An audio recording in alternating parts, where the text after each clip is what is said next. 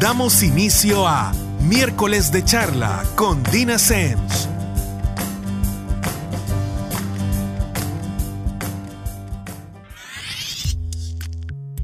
Nuevamente miércoles, así que bienvenidos a Miércoles de Charla con Dina Semch. Para quienes nunca han escuchado el programa o por lo menos no lo han podido sintonizar desde el principio, mi nombre es Dina Semch y soy psicóloga. Soy psicóloga de adolescentes, adultos y parejas. Además de eso, soy activista por la salud mental, que implica precisamente hacer uso de estos espacios como el que nos da Radio Femenina para hablar de diversos temas Aquí hablamos de absolutamente todos los temas, pero mi punto de partida en este caso es precisamente la parte psicológica. Y hoy sí vamos a hablar de cosas con las que creo que se van a identificar mucho y además que tienen muchísimo que ver de principio a fin con psicología. A mí me, hace un poco de gracia porque usualmente cuando yo conozco gente nueva y eh, me preguntan como, bueno, ¿y qué haces? Y, yo les explico, soy psicóloga, estudié psicología y me dedico a la psicología clínica. Es increíble la cantidad de gente que me dice, ay, yo hubiera querido ser psicólogo, era una de mis, de mis primeras opciones para estudiar, pero por ABCD no se dio. Y estos temas, como el que les traigo el día de hoy, son esos que le interesan mucho a toda esta gente que lleva un psicólogo que no se dio muy en el fondo o que les encanta el tema de la psicología, que también es el caso que dicen, bueno, no, yo no quería ser psicólogo, pero sí me llama mucho la atención. ¿Y de qué vamos a hablar entonces? Vamos a hablar de síndromes, trastornos, paradojas y otras hierbas. Pero en este caso les he traído eh, ciertos síndromes, ciertos trastornos y ciertas paradojas que no son las que oímos comúnmente. ¿eh? Creo que bueno, todo el mundo está familiarizado, bastante familiarizado con la depresión, con la ansiedad, con el trastorno bipolar, con el trastorno límite de personalidad, con los trastornos alimenticios, con, o sea, en general manejan cierta terminología y tienen ciertas conceptualizaciones. Pero fíjense que hoy les quiero hablar primero de que tiremos como una línea para diferenciar un síndrome, un trastorno y una paradoja, para que de aquí en adelante sepamos exactamente de qué estamos hablando. Pero les voy a hablar de, ya sea cualquiera de estos tres, que no oímos con tanta frecuencia, pero que aún así existen. Lo curioso es que muchos de ellos, probablemente cuando los escuchen, a pesar de que no estén familiarizados con el nombre, los van a poder ubicar en alguien. Sobre todo algunos que ahí les voy a ir diciendo cuáles exactamente, pero ahorita no les quiero adelantar. A ver, vamos a empezar por hacer una diferencia. Como les decía, entre síndrome, que es un síndrome que implica un trastorno, y una paradoja. Para empezar, un síndrome es una serie de síntomas que aparecen juntos y que obviamente han sido estudiados previamente. Por lo tanto, han sido identificados como un cuadro clínico vinculado con uno o varios problemas de salud. En un síndrome hay una serie de síntomas que se dan juntos con mucha frecuencia. Esta parte es bien importante a la hora de hablar de un síndrome. Una serie de síntomas que se dan juntos con mucha frecuencia. Sin embargo, los síntomas que componen un síndrome pueden variar con el tiempo y por lo tanto este puede llegar a desaparecer. O sea, puede, puede ser un tema transitorio. Tenemos también el trastorno. Fíjense que la palabra trastorno es muy usada precisamente en el campo de la salud mental y suele ser entendido como eh, cambios desadaptativos, o sea, cambios que no nos sirven para la situación que estamos viviendo y que por lo tanto obviamente son problemáticos y que afectan, como es la salud mental, los procesos mentales. Muchas veces eh, cuando usamos el término trastorno, digamos que es una manera un poco suave que algunos prefieren para referirse a una enfermedad. Eh, y sobre todo en aquellos casos en que las causas no están muy claras, qué sucede, y las posibles alteraciones anatómicas con las que se, la que se ha asociado se, se pueden asociar a esto como causa o consecuencia de. En el caso de los trastornos mentales, esto se hace mucho ya que muchas veces, por ejemplo, no nos queda claro si los desequilibrios bioquímicos asociados a algunos trastornos son los que producen el síntoma, que es por ejemplo cuando hablamos en caso de la depresión, de una depresión funcional, que es porque químicamente hay un desbalance o no se está produciendo algo O por otro lado, estos trastornos son producto de la dinámica de interacción entre las personas y su entorno. Por ejemplo, la misma depresión, pero que esta no se deba a un desorden químico o funcional, sino que, que se deba, eh, por decirles algo, a un duelo no resuelto o a una mala técnica de afrontamiento, etc.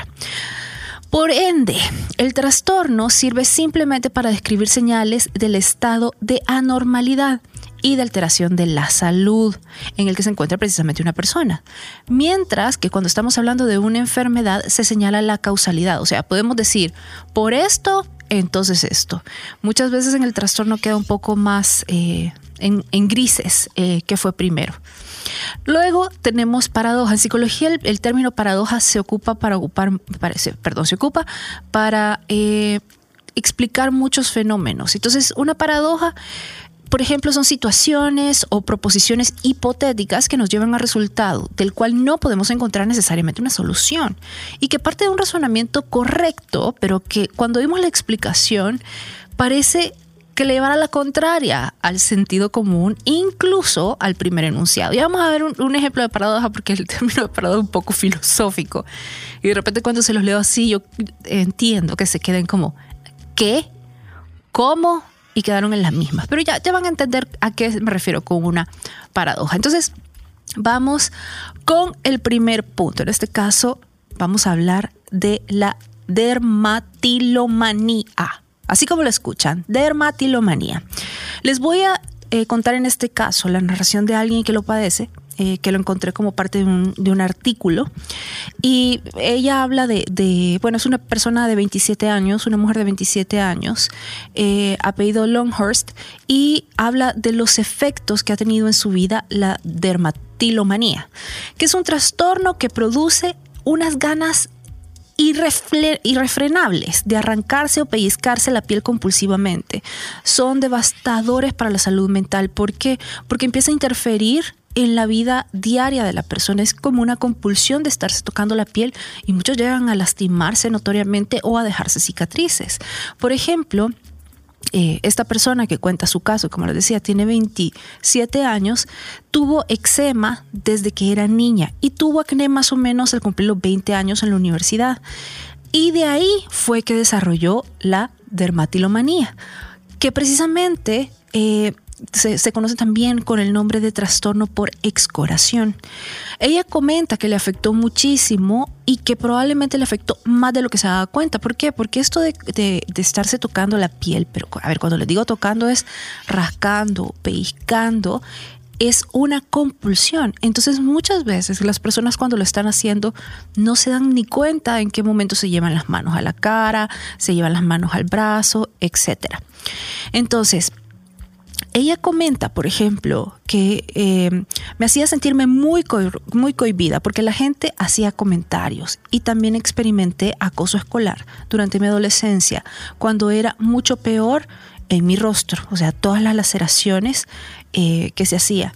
La mayoría de la gente nos rascamos a la piel de vez en cuando, pero en mi caso lo hago de manera compulsiva y no puedo parar. Fíjense que esta eh, condición mental puede llegar, obviamente, la persona a lastimarse tanto que se hagan cortes, que llegue a sangrar y hasta que sean eh, moretones o hematomas. Entonces, eh, una de las cosas que, que, que se da es que no se dan cuenta y por ende se van dejando marcas. Y aquí es cuando muchas veces la gente que está alrededor de ellos señala esta conducta, según ellos, para poder ayudar y además porque no entienden qué pasa, creen que lo hacen a propósito. Y el problema con una compulsión es que muchas veces eh, se automatiza y la gente no tiene realmente conciencia sobre lo que está haciendo. Entonces, aquí es donde, por ejemplo, eh, la, jovencita de 27 años, no jovencita no, la mujer de 27 años que, les contaba su caso al principio, sentía que los demás la señalaban por sus conductas. Eh, una de las cosas que suele pasar, pasar en la, en la dermatilomanía, nombres complicados, eh, es que la persona puede llegar a aumentar ese tipo de conducta, que, es lo que pasa muchísimo con las compulsiones en general, cuando se encuentra estresado o cuando está ansioso. No normalmente, sino cuando enfrenta alguna situación que hace que su estrés o que su grado de ansiedad incremente. También puede pasar que no necesariamente, por ejemplo, tengan algún problema de piel o se estén rascando, sino que algunos de ellos eh, tienen lunares o tienen alguna cicatriz, eh, pecas y pueden hacer como, eh, como, es como que se ponen a pescarlos, a travesearlos, como diríamos nosotros, con el objetivo de que esta cicatriz o peca o lunar se suavice o vaya perdiendo visibilidad, lo cual obviamente lleva a lastimarse muchísimo. Todo esto que se hace, bueno, se trata eh, de la manera que se tratan las compulsiones precisamente, pero en este caso sí tiene que ser por un profesional de la salud. Estas son las cosas que es un poquito difícil venir y decir, ah, ok, yo lo voy a hacer por mi cuenta y me voy a poner a experimentar porque sí se necesita eh, primero alguien que conozca el tema, sobre todo que ha trabajado con obsesiones, con compulsiones, con ansiedad y precisamente les ayude a romper ese mecanismo. Hoy les voy a hablar de un síndrome y escúchenme cómo se llama. Es el síndrome de Ulises. ¿A quiénes afecta el síndrome de Ulises? A los migrantes, precisamente. Así que yo creo que aquí van a identificar mucho porque obviamente los salvadoreños conocemos a más de una persona que ha tenido que irse del país o que ha decidido irse del país. Pero bueno, les platico más del síndrome de Ulises después de la pausa. Ya regresamos con el segundo bloque de miércoles de charla con Dina Semch.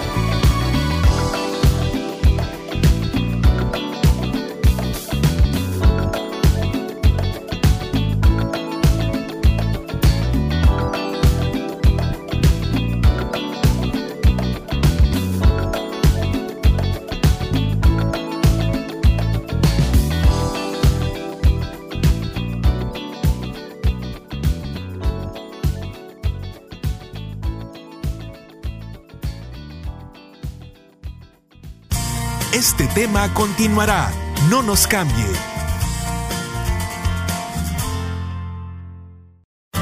Las opiniones y experiencias de nuestros invitados. Continuamos. Y ya estamos de regreso con el segundo bloque de miércoles de charla con Dina Semch. Recuerden que estamos hablando precisamente de un tema que les dije que a muchísimos les va a llamar la atención, a los que han querido ser psicólogos, a los que le encanta la psicología, pero también a los curiosos. Y muchos de estos, como el que vamos a leer a continuación, son varios de los trastornos que a pesar de que no conocemos el nombre hemos visto en alguien más. Por ejemplo, estamos hablando de síndromes, trastornos, paradojas y otras hierbas. Vamos a hablar en este caso de otro síndrome, que acuérdense que síndrome es el conjunto de síntomas que se presenta ojo, obviamente no, no solamente uno de manera aislada, sino que se presenta en conjunto. Les estaba contando sobre el síndrome de Ulises. Ahora, el síndrome de Ulises también es conocido como síndrome de estrés crónico y múltiple. Eh, y como se imaginarán, para abreviarlo un poco, se le ha puesto síndrome de Ulises. Ahora, ¿en qué consiste? Precisamente es un conjunto de síntomas que hablamos que es en lo que consiste precisamente un síndrome que se deriva de estresores graves asociados a la emigración.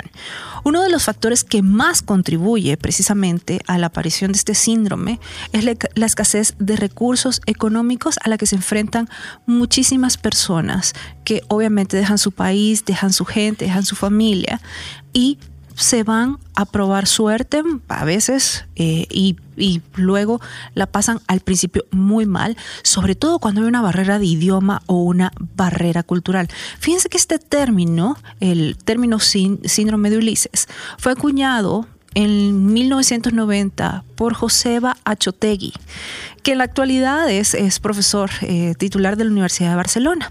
Y precisamente dirigía un programa, bueno, dirige hasta la fecha, de apoyo que recibe el nombre de Servicio de Atención Psicopatológica y Psicosocial a Inmigrantes y Refugiados. Eh, sus siglas son SAPIR con 2P. Y precisamente él fue el que por primera vez empezó a poner juntos todos estos síntomas que los padecían varias de las personas con las que él trabajaba y acuñó, como les decía, el término síndrome de Ulises. Ahora, los síntomas principales del síndrome de Ulises, digamos que eh, se dividen en cuatro categorías. Primero, las alteraciones psicológicas. En este caso, estamos hablando de la ansiedad, la depresión, la disociación, que eh, eh, se trata de la desconexión, por ejemplo, de la experiencia física y emocional, y los trastornos somatomorfos, que son eh, síntomas físicos, pero que tienen un origen psicológico, que por ejemplo no es cuando van al médico, por ejemplo, y ustedes dicen, no, me duele el estómago, me duele el estómago. El médico le dice, sí, pero todo está bien. Entonces, eso podría ser producto de un trastorno somatomorfo, un síntoma físico que tiene raíces psicológicas. Eh, uno de los puntos es que cuando hablamos de la depresión, la gente que padece el síndrome de Ulises suele describir, por ejemplo, sentimientos de tristezas asociados a la percepción de fracaso personal, de baja autoestima, de pensamientos relacionados con la culpa y en algunos casos el deseo aún de renunciar a su vida. Los síntomas específicos están influidos por la cultura. Por ejemplo, eh, no es lo mismo si vamos a cómo nosotros los salvadoreños procesamos la culpa o nuestra relación con la culpa, si nos comparamos con una persona asiática y cómo percibe y afronta la culpa. Entonces, la cultura de la que provenimos sí hace una gran, gran, gran diferencia. Cuando hablamos, por ejemplo, de la ansiedad que se provoca en este caso, también es bien importante y suele manifestarse en síntomas como una preocupación que es excesiva y es recurrente, bien similar al trastorno de ansiedad generalizada. Suelen estar sumamente irritables, hay tensión psicológica y física y sentimientos de miedo. Una de las cosas que pasa con la ansiedad es que empieza a generar insomnio y el insomnio empeora las cosas. Ahora, es bien importante que este tema de cuando decimos miedo son estos sentimientos de miedo que no podemos explicar porque hay una amenaza en el ambiente. Es como una sensación de que algo malo va a suceder, pero no sabemos qué. Ahora, cuando, eh, cuando metemos a todo esto, problemas que muchas veces derivan como el abuso de sustancias, de tabaco, alcohol, suelen hacer que todo empeore. El síndrome está ahí, pero estas cosas hacen que empeore. Ahora, vamos al siguiente, que vamos por el tercero. Eh, les decía que, bueno, primero vimos la dermatilomanía, luego el síndrome de Ulises y ahora vamos con el síndrome del impostor. Fíjense que el síndrome del impostor realmente es algo que hasta la fecha no ha sido eh, reconocido como un trastorno clínico y que fue un término acuñado más o menos en 1978 por dos psicólogas, apellido Clance y Imes. Eh, pero lo curioso es que este síndrome del impostor es algo bastante frecuente. Resulta que lo padecen o lo han sufrido en algún momento de su vida siete de cada diez personas. Y nada menos en lo que está eh, revisando, porque siempre me gusta traerlos, traerles ejemplo, me salió la noticia de que yo creo que si les digo quién, la van a ubicar, que Margot Robbie precisamente padece del síndrome del impostor. Y ella habla precisamente de su experiencia, de cómo ella es sumamente crítica, eh, se pone estándares muchas veces absurdamente altos. Entonces, obviamente, al ser actriz, ella se ve desarrollando los papeles y nunca siente haber hecho un trabajo suficientemente bueno. Siempre siente que pudo haberle hecho mejor y que todos los demás se van a dar cuenta. Y cuando la felicitan, no se lo cree. Pero ahorita les explico bastante eh, bien cómo funciona, no solo en el caso de ella, sino el síndrome del impostor. Fíjense que consiste básicamente en el malestar psicológico y emocional que una persona puede llegar a, a experimentar porque no cree merecer el lugar en el que se encuentra, los reconocimientos que recibe, esto ya sea en el área personal, laboral, académica o social. Este síndrome tiene la curiosidad de que aparece en estudiantes o aún en profesionales que son sobresalientes o bastante exitosos y está muy relacionado con la baja autoestima y un pobre o mal autoconcepto. Autoconcepto es la parte racional. Sabemos quién somos, yo sé que soy así, así, así, con mis cualidades y defectos. La autoestima es la parte emocional, cómo nos sentimos referente a quién somos. Pero como se imaginarán, una cosa no, no aparece sin la otra. Quienes padecen precisamente del síndrome del impostor, constantemente tienen la idea de que su éxito es fruto de la suerte y no del esfuerzo o capacidades.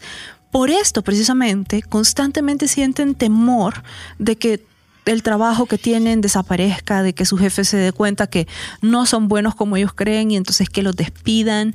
Eh, y, lo, y esto llega a ocasionarles una ansiedad enorme que puede llegar a ser otro problema. Ahora, ¿qué síntomas puntuales tiene alguien que padece del síndrome del impostor?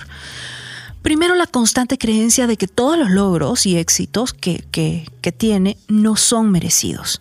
Eh, considera precisamente que, que, esto es producto de la suerte, del azar, de que el jefe es buena gente, de que es paternalista o de que llegan a pensar hasta que sus profesores les tienen lástima o consideran que todo lo que se ha logrado, por ejemplo, dentro de su empresa, dentro de su departamento, por más que los demás lo señalen como responsables, ellos no se lo creen.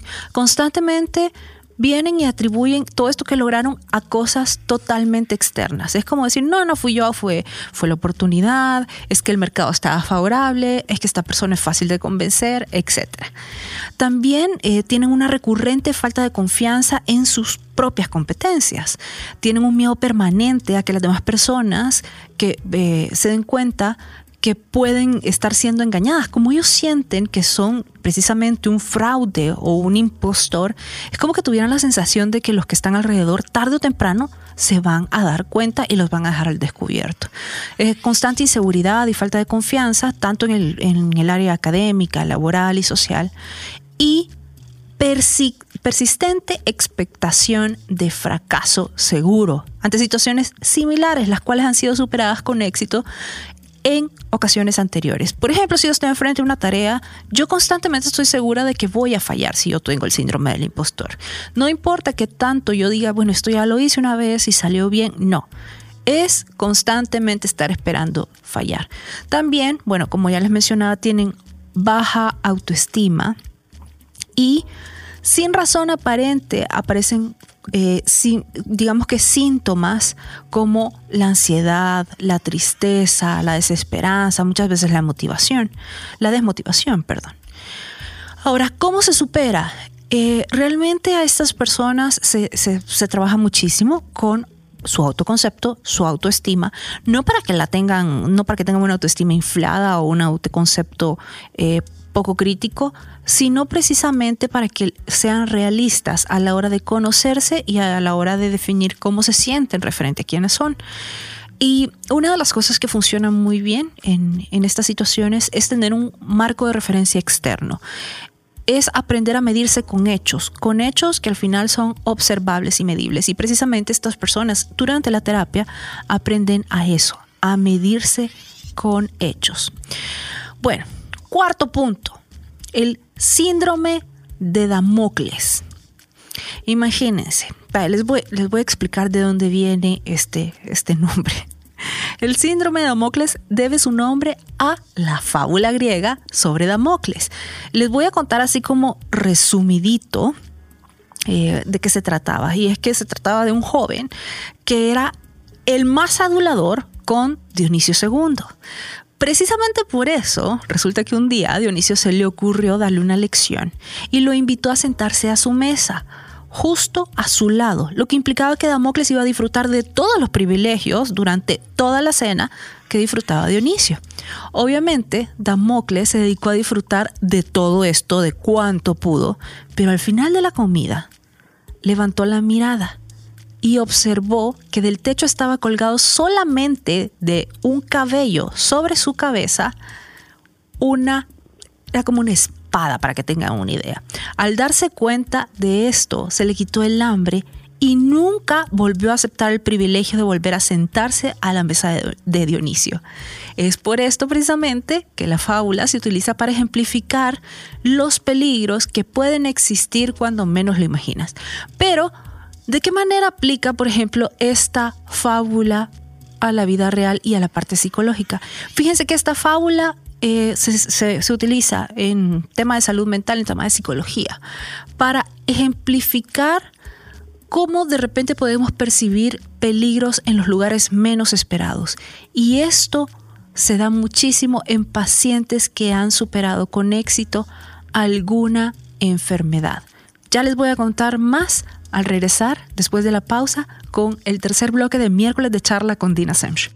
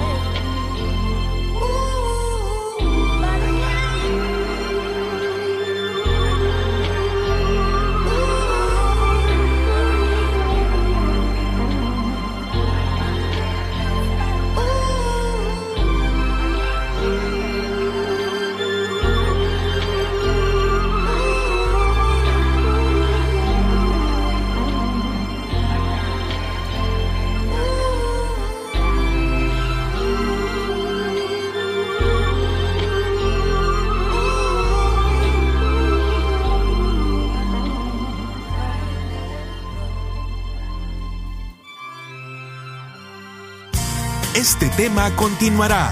No nos cambie.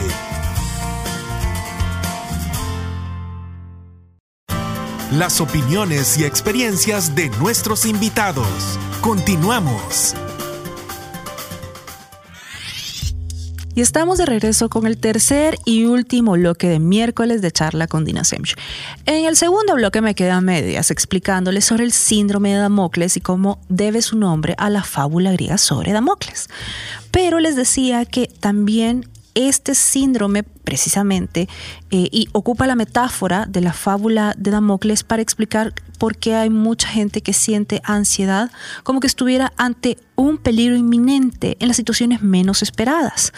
Y precisamente les decía que este síndrome se da muchísimo en personas que han sufrido y superado alguna enfermedad. Por ejemplo, los pacientes que han eh, pasado todo su tratamiento y han sido declarados libres de cáncer quienes al recibir la noticia obviamente se sienten muy emocionados y terriblemente satisfechos. Bueno, no solo ellos, sino que también sus familias y seres queridos. Pero después de pasar un tiempo, empiezan a experimentar una sensación de preocupación sobre una posible recaída, la cual para empezar carece de fundamento y llega a ser hasta irracional. Pero constantemente están pensando en que en el momento menos esperado, el cáncer va a volver a su vida. Esta idea llega a funcionar como un pensamiento intrusivo, que precisamente es un pensamiento que aparece en nuestra cabeza sin que querramos o lo estemos evocando o haya algo que, nos haga pensar en esto y que genera muchísima ansiedad. Ahora, eh, los síntomas en general, sin importar la enfermedad a la que se haya sobrevivido, suelen ser miedo irracional e intenso, persistente a una recaída, ansiedad que se presenta después de haber recibido el alta médica. Esta parte es importante. La ansiedad se presenta después de haber recibido la alta médica. Tres, el paciente se muestra extremadamente ansioso cuando debe realizarse exámenes o controles. Cuatro, existen pensamientos intrusivos sobre todo lo que puede salir no mal, sino que catastróficamente mal. A ver, ahora les voy a hablar de una paradoja. Esta paradoja en particular es una paradoja que a mí me gusta muchísimo. A mí eh, constantemente la gente que me conoce me molesta con esto de ser positivo porque yo siempre le explico a la gente que yo no soy una persona muy positiva y que realmente no soy muy fan de andar por ahí, por la vida siendo positivo. Creo que se trata de ser realista y creo que esta paradoja que es la paradoja de, Stockdale, les habla de eso. Entonces les voy a contar el cuento de de dónde viene la paradoja de Stockdale. Fíjense que se la debemos a un hombre que era el almirante James Stockdale, quien fue militar de mayor rango, prisionero en uno de los campos de Vietnam durante la guerra. Fue mantenido prisionero para que tengan una idea durante ocho años y torturado en más de 20 ocasiones tiempo y situaciones en las cuales demostró una capacidad de resistencia inagotable. Esta persona, que como les digo era un almirante, fue la persona creo que de mayor rango que estuvo tanto tiempo prisionera en, en la guerra de Vietnam. Cuando le preguntaron al almirante Stockdale cómo había sido capaz de resistir, su respuesta fue, nunca perdí la fe en el final de la historia, no dudé no solo de que iba a salir, sino también de que al final lo conseguiría y convertiría la experiencia en el evento más importante de mi vida y con el tiempo no cambiaría. Pero la paradoja inició precisamente cuando durante estas entrevistas le preguntaron quién no había logrado sobrevivir. Porque se imaginan que en esos ocho años él vio morir a muchísimas personas que también estuvieron cautivos con ellos. Y él respondió que los que no habían logrado sobrevivir eran los optimistas. Entonces la gente empezó a preguntarse, ¿Cómo era esto? Si los optimistas también tenían fe, pero Stockdale explicó que los optimistas en Navidad decían, en Navidad estaremos fuera, pero pasaba Navidad y nada. Entonces, para Pascuas decían, por Pascuas estaremos fuera. Y llegaba Pascuas y pasaba y nada. Y así sucesivamente, hasta que Navidad volvía a llegar otra vez y seguían ahí prisioneros. por lo que terminaban deprimidos, se daban por vencidos y fallecían. Por el contrario, los prisioneros que mantenían esperanza, pero a la vez eran más realistas y no intentaban ignorar lo desesperado de la situación, sino que aceptaban todos los errores que estaban viviendo, eran quienes sobrevivían. ¿Por qué pasó esto? Pues porque un optimista suele ser ingenuo, lo cual da lugar a falsas esperanzas, lo cual implica desilusionarse con facilidad y al final termina agotando a la persona. Lo mismo pasa de repente cuando un optimista está esperando que todo el mundo sea bueno o que desee el bien para ellos. Se llevan desilusiones muy fuertes y emocionalmente les hace mucho daño. Entonces, es cierto que la esperanza y el positivismo se enfocan en un futuro positivo, pero la diferencia entre esperanza y positivismo radica en que la esperanza implica tener fe en que vamos a obtener resultados positivos, mientras que el optimismo cuenta con ellos y los da por hechos. Entonces son cosas bien distintas. Esto explica, por ejemplo, que en ocasiones cuando un proyecto nos sale mal, puede que el problema no sea el proyecto, sino nuestro exceso de optimismo, el cual puede llevarnos a asumir demasiados riesgos, a dar por sentado que todo va a salir bien. Así, uno de los errores que se comete es que se desarrolla una atención selectiva al centrarnos en las cosas que queremos ver, por lo que organizamos parte de nuestra vida en base a lo que esperamos conseguir, tal vez alimentando expectativas que nos alejan cada vez más de la realidad. Por eso le decía, el punto está en ser realista. Sería como pensar siempre, ¿para qué necesito una sombría si no va a llover? Lo cual no funciona. Así que bueno, ya saben, demasiado optimismo les puede romper el corazón. Pero ya de, ahora en adelante ya tienen la información para tenerlo en cuenta y ser más realistas. También les voy a hablar ahorita de algo, bueno, eh, creo que al principio les va a sonar que es un trastorno de la conducta alimentaria, pero es algo de lo que se está hablando hasta hace poco y es, el, el nombre es un poco largo, el trastorno de la ingesta de la alimentación selectiva. Sus siglas en inglés es como usualmente nos referimos a él, es ARFID, a-R-F-I-D. Trastorno de la ingesta de alimentación selectiva. Eh, fíjese que ahora se sabe que esto de ser muy selectivo al, comer, pero cuando le estoy hablando no de antojo, sino que de yo solo como estas pocas cosas y me mueven estos alimentos nada más, puede ser un trastorno de la conducta alimentaria. Por ejemplo, los niños empiezan eh, cuando están chiquitos a tener esta situación con la comida y de repente asocian ciertas comidas a malas experiencias. Le voy a poner un ejemplo. Imagínense que un día estaba comiendo brócoli y el niño se ahogó con el brócoli.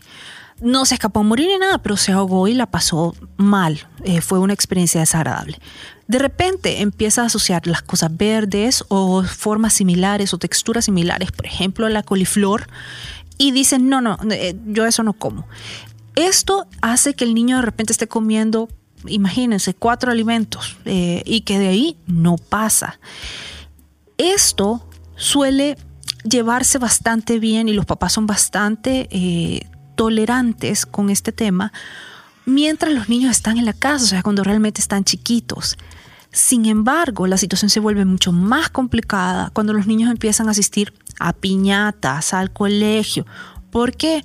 Porque hay un montón de situaciones en las que la mamá prácticamente tiene que llevarles una lonchera, porque los niños se niegan rotundamente a comer lo que sea que hay. Entonces, no quiere decir que el ARFID es cuando a un niño no le gusta algo. Aquí una de las cosas que, que es el principal indicador es que los niños tienen o manifiestan cierto temor o cierta resistencia por alguna experiencia anterior, ya sea por la textura de la comida, por, por como les decía, alguna experiencia negativa algún susto que hayan tenido y entonces empiezan a rechazar. Aquí hay una eh, diferencia con varios de los trastornos de la conducta alimentaria, es que en el caso del ARFID no existe una preocupación eh, excesiva por perder peso, como lo vemos en, en otros trastornos sino que no es ni siquiera un punto, porque como les digo, esto es en niños, entonces los niños no están preocupados si están gorditos eh, o si están muy flacos, etcétera, sino que simple y sencillamente el tema es con ciertos alimentos. Entonces, ya hablamos, por ejemplo, haciendo un mini resumen de la diferencia primero entre síndrome, trastorno y paradoja. Hablamos de la dermatilomanía, que es esta compulsión de rascarse hasta llegar muchas veces a herirse y a lastimarse. El síndrome de Ulises, que es toda esta situación por la que muchas veces atraviesa un migrante, dado el duelo que viven al, haberse ido del, lugar donde vivían, al haberse muchas veces topado con barreras culturales, con no manejar el idioma, con situaciones económicamente un poco ajustadas.